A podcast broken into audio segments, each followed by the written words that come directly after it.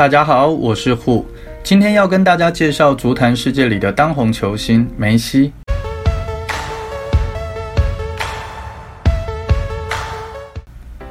在一九八七年六月二十四日，未来的金球第一人诞生在了阿根廷的罗萨里奥。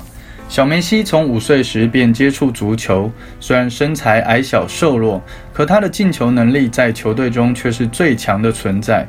十一岁时，梅西被诊断出发育荷尔蒙缺乏，家里困难的经济条件无力承担他的治疗费用。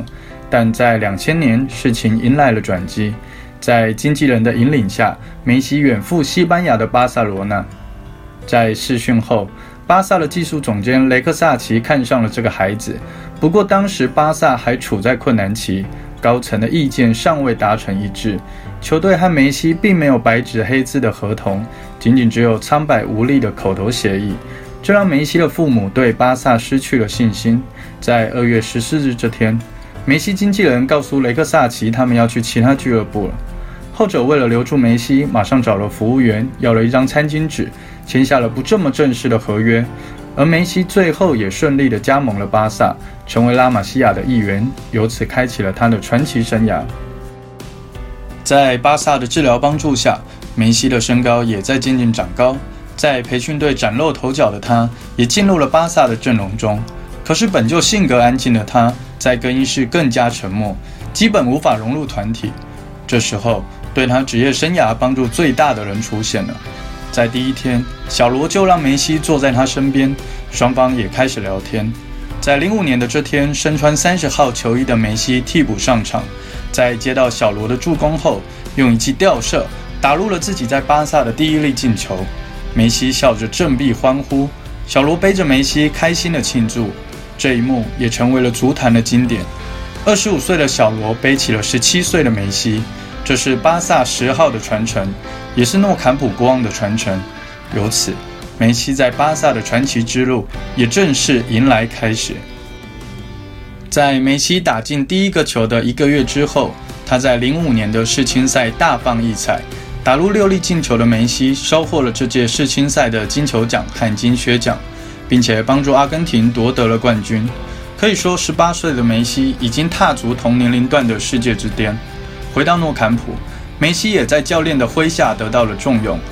巴萨的梦噩时代也初显锋芒，梅西也随队夺得了零四至零六连续两个赛季的西甲冠军。与此同时，二零零六年的德国世界杯也即将拉开帷幕。在俱乐部和世青赛的出色表现，也让时任阿根廷国家队的主教练对其青睐有加。就这样，身披十九号的小将梅西在世界杯亮相。在小组赛对上塞黑的比赛中，梅西攻入了自己世界杯的第一粒进球，成为了阿根廷国家队历史上最年轻的出场者和进球者。可是阿根廷却倒在了和德国的点球大战。主教练在最后的换人中并没有选择梅西，梅西也只能眼睁睁地看着阿根廷点球出局，梅西也只能遗憾地告别了世界杯。经历了世界杯的遗憾，梅西在回到巴萨后，迎来了一个梦幻的零六至零七年赛季。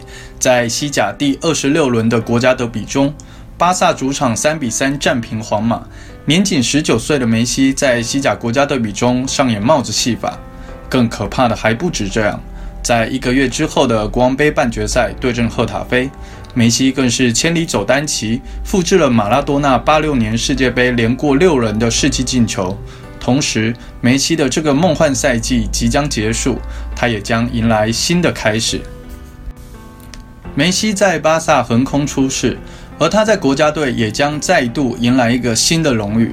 在2008年奥运会男足决赛，梅西随阿根廷夺得了奥运金牌，这也是继05年世青赛后的又一个国家冠军荣誉。2008年5月，瓜迪奥拉正式成为了巴萨一线队主帅。回到巴萨的梅西也穿上了小罗留下的十号战袍，而他的表现也更胜以往。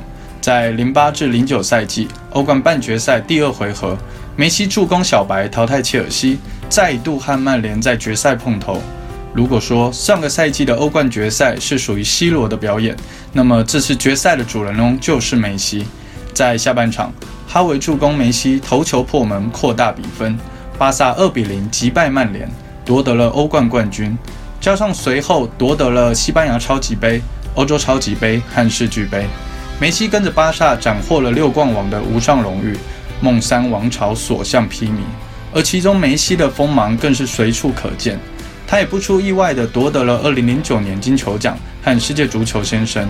可以说，这一年的梅西绝对是世界最佳。毫无疑问，在俱乐部获得了无数荣誉的梅西，也无时无刻渴望着大力神杯的荣誉。二零一零年夏天，梅西随阿根廷征战南非世界杯，人们都希望梅西能够像球王马拉多纳一样带领球队夺冠。可令人没想到，五场比赛，梅西一球未进。就算球队闯入了四分之一决赛，但是面对老对手德国，阿根廷却以零比四淘汰出局。然而，在四年后的世界杯，阿根廷将会在更重要的赛程中输给德国。回到巴萨，虽然梅西在世界杯上留下遗憾，不过他在俱乐部的表现依然神勇。从这一年开始，金球奖和世界足球先生奖项合并，梅西也卫冕了金球奖。有些害羞的他发表感言，其实梅西也清楚那些外界的争议，也表示自己没有想到能够获得金球奖。在一零至一一赛季。巴萨以九十六分卫冕西甲冠军，实现了联赛三连冠，而等待着梅西去征服的欧冠赛场也将迎来开始。斩获了西甲三连冠的荣誉后，等待着梅西的还有那个更重要的赛场——欧冠赛场。在一零至一一赛季半决赛，伯纳乌球场上演了西甲国家德比，梅罗之争刮目相看，笑到最后的则是巴萨。在布教授的世纪助攻下，梅西凭一己之力撕开了对手的防线，可谓是万军丛中轻取敌将首级，就连门神也只能无奈的摊手。闯入决赛，巴萨又遇到了那个老对手曼联，而此时的曼联早已没有了 C 罗。面对梅西和巴萨强大的火力，老爵爷也只能颤抖着双手，看着三比一的比分直到结束。巴萨在三年内第二次站在了欧洲之巅，梅西也高举着圣杯，接受着全世界的膜拜。在二零一一年世俱杯决赛，巴萨对上桑托斯，这也是梅西和内马尔的第一次相遇。或许也是这一次契机，使得内马尔梦想着能够和梅西一起踢球。梅西独中两元，以四比零帮助巴萨战胜桑托斯，夺得了那一年的第五个冠军。虽然没能复制零九年的六冠王伟业。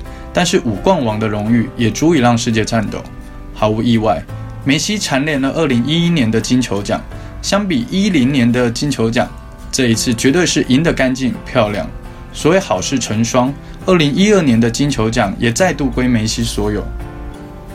从零九至一二年蝉联四年的金球奖，也让梅西创造了历史。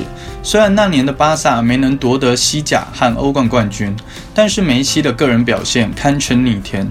他以九十一球打破了穆勒单赛季八十五球的纪录，逆天纪录再加上四连金球奖，这让二零一二年的梅西成为了足坛新王。虽然梅西在这年新王出世。可时间来到二零一三年，也许是天妒英才，伤病的来袭让梅西只能暂时停止前进的脚步，而此时的巴萨也染上了梅西依赖症。在二零一三年的欧冠四分之一决赛，梅西带领巴萨以客场优势险胜大巴黎。从这时开始，巴萨对梅西的依赖更加的明显。闯进半决赛后，面对拜仁，拜仁以七比零的总比分宣告了梦三王朝的崩塌。对此，梅西也只能无奈地咬着手指，无助地呆坐着。此刻，巴萨急需一名悍将来分担梅西的压力，以此来缓解球队的梅西依赖症。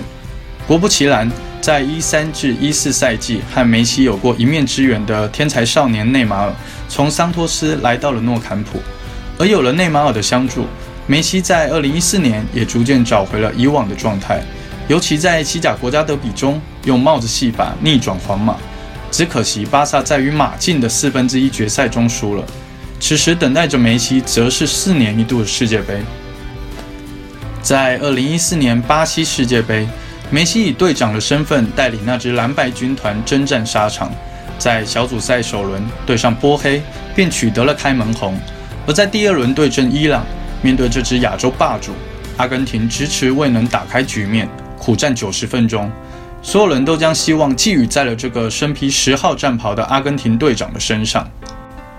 此刻，梅西展开双臂，宛如一只雄鹰翱翔天际，以这记绝杀带领球队提前晋级八强，险胜瑞士，小胜比利时，更是在点球大战中顽强地战胜了强大的荷兰。阿根廷终于闯进了决赛。这一刻，梅西距离大力神杯仅仅只有一步之遥，只可惜这一步最终还是没能迈过去。最后，阿根廷被绝杀。在颁奖席上，梅西深情地望着大力神杯，这一刻是那么的近，又好像是那么的远。在经历了世界杯带来的惨痛之后，梅西化悲愤为力量，他势必要带领巴萨夺回阔别多年的欧冠冠军。在2014年，利物浦当家的前锋苏亚雷斯从英伦远赴巴萨，他和梅西、内马尔组成的 MSN 组合就此成立。而梅西有了苏神和内少的相助，可以说是如虎添翼。进入二零一五年，MSN 一共打入了一百三十七球，这个三叉戟组合叱咤欧洲，无人能及。这与梅西的组织能力密不可分，西甲助攻王的美誉便是最好的证明。在国王杯决赛，巴萨三比一战胜毕尔巴；欧冠半决赛对阵拜仁七比零的比分似乎还历历在目。对此，梅西没有多言，实力便是最好的回击。在首回合第八十分钟，梅西用一记凌波微步晃倒了世界顶级中卫博阿滕，这一幕也成为了我们熟悉的名场面。成功复仇，晋级决赛，梅西带领巴萨剑指大耳朵杯。六月五日，巴萨和意甲巨头尤文图斯会师德国柏林的奥林匹克体育场。巴萨凭借着拉基蒂奇、苏亚雷斯及内马尔的进球，三比一击败斑马军团，成功捧起了欧冠冠军。随着后续的欧洲超级杯和世俱杯，巴萨再度复制了2011年的五冠王伟业。梅西也凭借着出色的表现，重新夺得了金球奖，复制伟业加金球五冠。梅西再度以征服者的角色君临天下。可以说，在二零一五年，梅西带领着巴萨开启了新的足球征程。巴塞罗那一六至一七赛季西甲第三十三轮也迎来了西班牙国家德比，梅西在这一场浴血奋战打出了巴萨的血性。而在比赛即将结束之际，梅西更是用一记绝杀征服伯纳乌，他高举着十号战袍，向世人展示着他的光芒。而在欧冠赛场，梅西带领巴萨闯入了八分之一决赛。然而，面对发甲霸主大巴黎，巴萨却在首回合经历了不亚于拜仁七比零所带来的惨痛。随着卡瓦尼的最后一球入网，四比零的比分犹如强光般刺眼。巴萨以这记耻辱的比分兵败王子公园。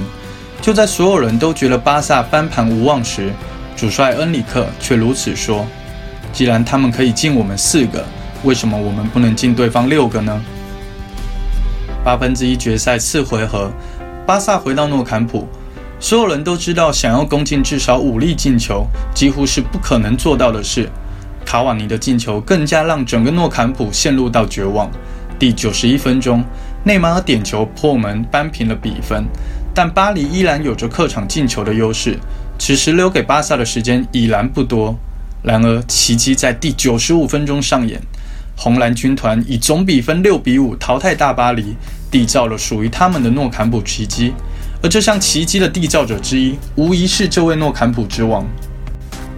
在整个一六至一七赛季，虽然梅西无缘西甲和欧冠冠军，但是他斩获了西甲和欧洲的金靴，助攻效率同样强的可怕，被四四二杂志评为二零一七年度百大球星的第一名。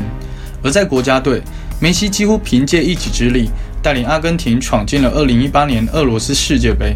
并在预选赛最后一战对阵厄瓜多，完成了帽子戏法。可以说，而立之年的梅西再度达到了一个新的巅峰。但没有人能够一帆风顺，梅西也不例外。在随后两个赛季，梅西经历了世界杯黯然出局，也经历了罗马和利物浦带来的欧冠逆转。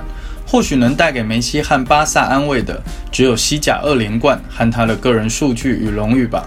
除此之外，在和 C 罗的金球较量当中，梅西也再度领先，获得了2019年的金球奖，成为了历史第一人。那个从阿根廷走出的侏儒少年，一步步成长为当今足坛的王者。有如水坦途，有荆棘漫路，有簇拥同行，有孤独漫步。即使没有高大威猛的身材，却依然可以将世界踏在脚下。或许当我们老去的那一天，回首青春，你会看到一位身披十号的长发少年。你追着风，我追着你。我是户，谢谢收看。还有想看足球的什么故事，欢迎下方留言给我哦。